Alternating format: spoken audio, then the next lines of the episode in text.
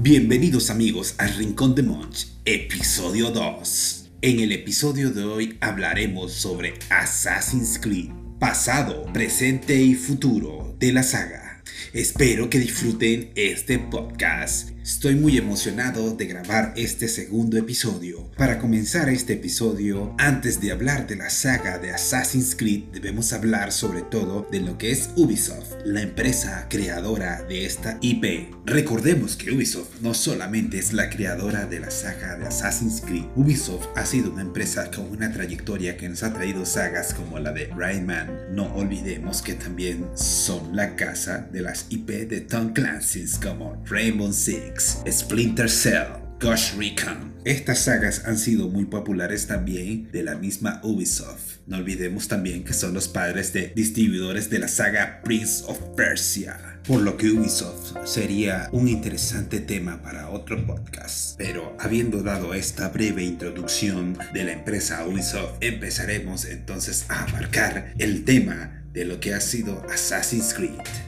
2007, Ubisoft comienza la franquicia con un primer juego llamado Assassin's Creed y aquí fue donde dio comienzo la saga, con Altair, que fue nuestro protagonista del primer videojuego. Este videojuego tiene muchos detractores, pero al mismo tiempo fue el que dio el puntapié a la saga de Assassin's Creed. Yo en particular lo disfruté, me gustó la temática, la época del videojuego, y desde allí empezó mi amor por la saga. Este videojuego fue el que dio inicio al desarrollo en 2009 de posiblemente una de las trilogías más amadas por los fans. Se le conoce como trilogía ya que conforman tres juegos con el mismo protagonista. Y este juego que comenzó esta trilogía no es otro más que Assassin's Creed 2.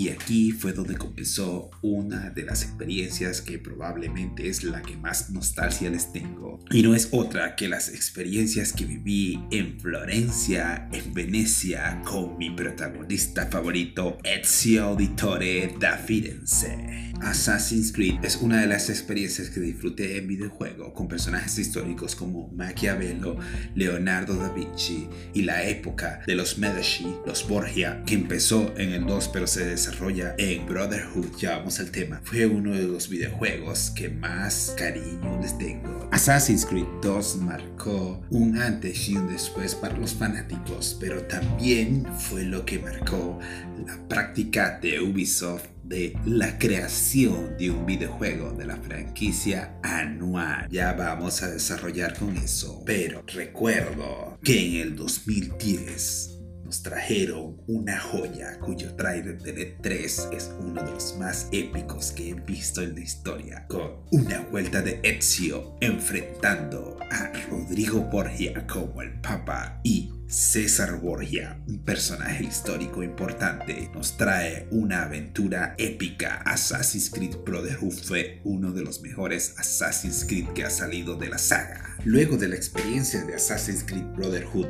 Ubisoft nos trajo al año siguiente, el año 2011, donde empezó la crítica entre los fanáticos y la calidad de los juegos estaba bajando o salían muy rápidos con Assassin's Creed Revelation. En particular, el Assassin's Creed Revelation lo disfruté, sobre todo la historia y la conexión con el primer videojuego con Altair. Toca una historia profunda, personal y trágica con Ezio Auditore, historia la cual concluye con la película animada Assassin's Creed Embers, recomendada para los fanáticos de la saga. Después de este videojuego empieza lo que se llama otra trilogía con Assassin's Creed 3. Assassin's Creed 3 nos presenta la historia del nativo americano llamado Connor Particularmente considero que este es uno de los Assassin's Creed más flojos, pero al mismo tiempo le tengo cierto aprecio y cariño por las dinámicas que nos presentó este primer Assassin's Creed. Primer y principal, nos presentó nuevos modos de cámara,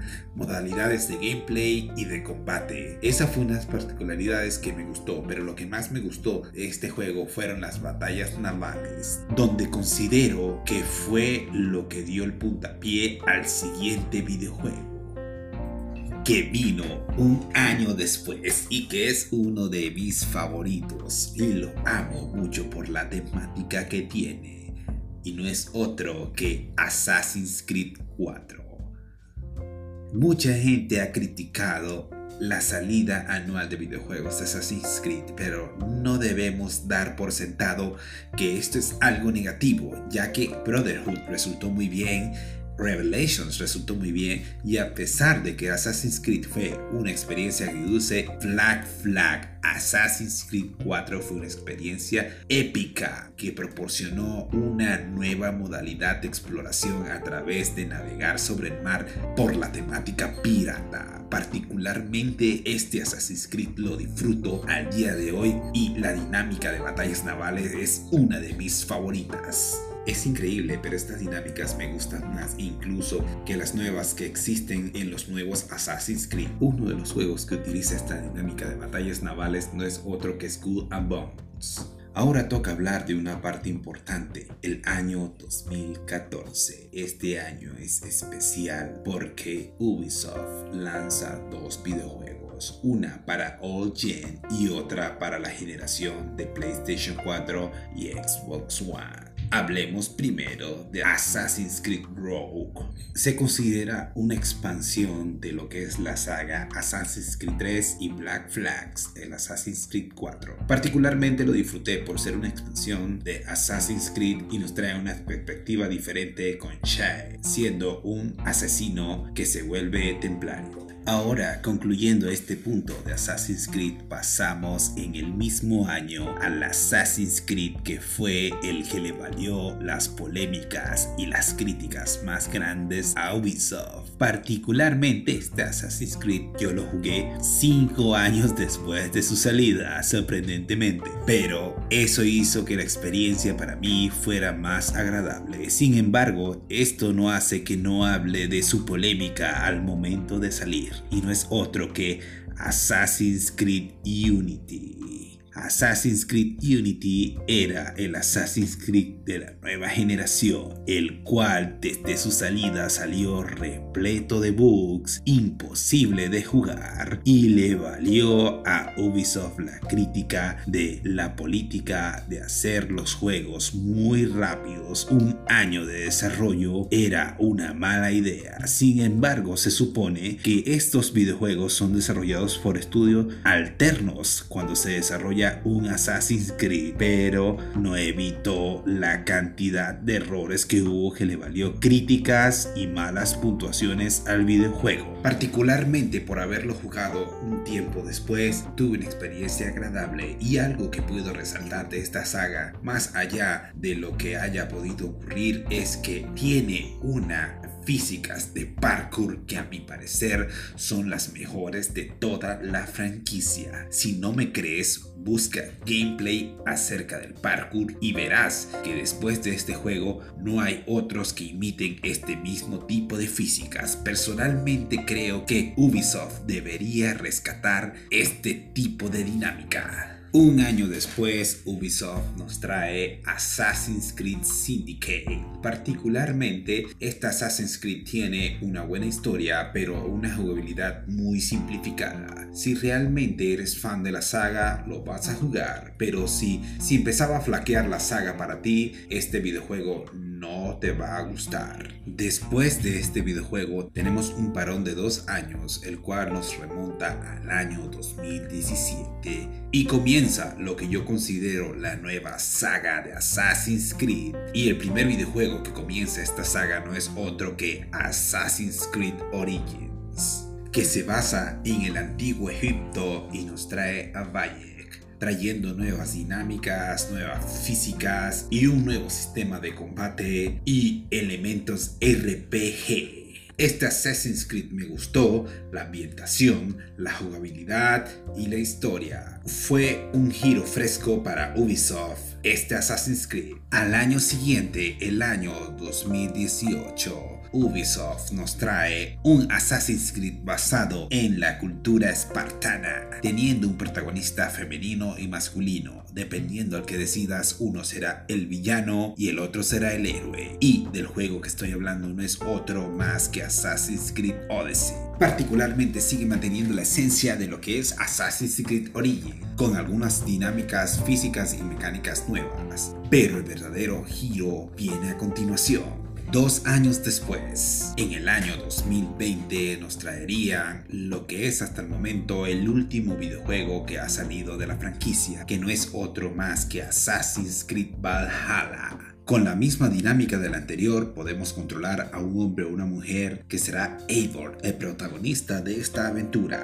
Particularmente, este ha sido uno de los mejores Assassin's Creed que ha tenido Ubisoft. Sin embargo, ha habido un parón en la saga de videojuegos para la siguiente saga ya que en el año 2023 nos llegará el nuevo juego de la franquicia Assassin's Creed Mirage, que promete ser una vuelta al primer Assassin's Creed, un homenaje basado en Alibaba y los 40 ladrones con esa temática en mente, promete traernos una experiencia totalmente nueva referenciando los inicios de la saga. Para 2023 tendríamos este juego pero no es lo único que Ubisoft nos ha prometido, ya que fueron anunciados otros juegos aparte. Tenemos Assassin's Creed Infinity, que consiste en un juego de historias relacionadas con la trama de la saga, similar a los recuerdos Helix de Assassin's Creed Unity. Solo se han confirmado tres recuerdos hasta el momento, uno que será multijugador y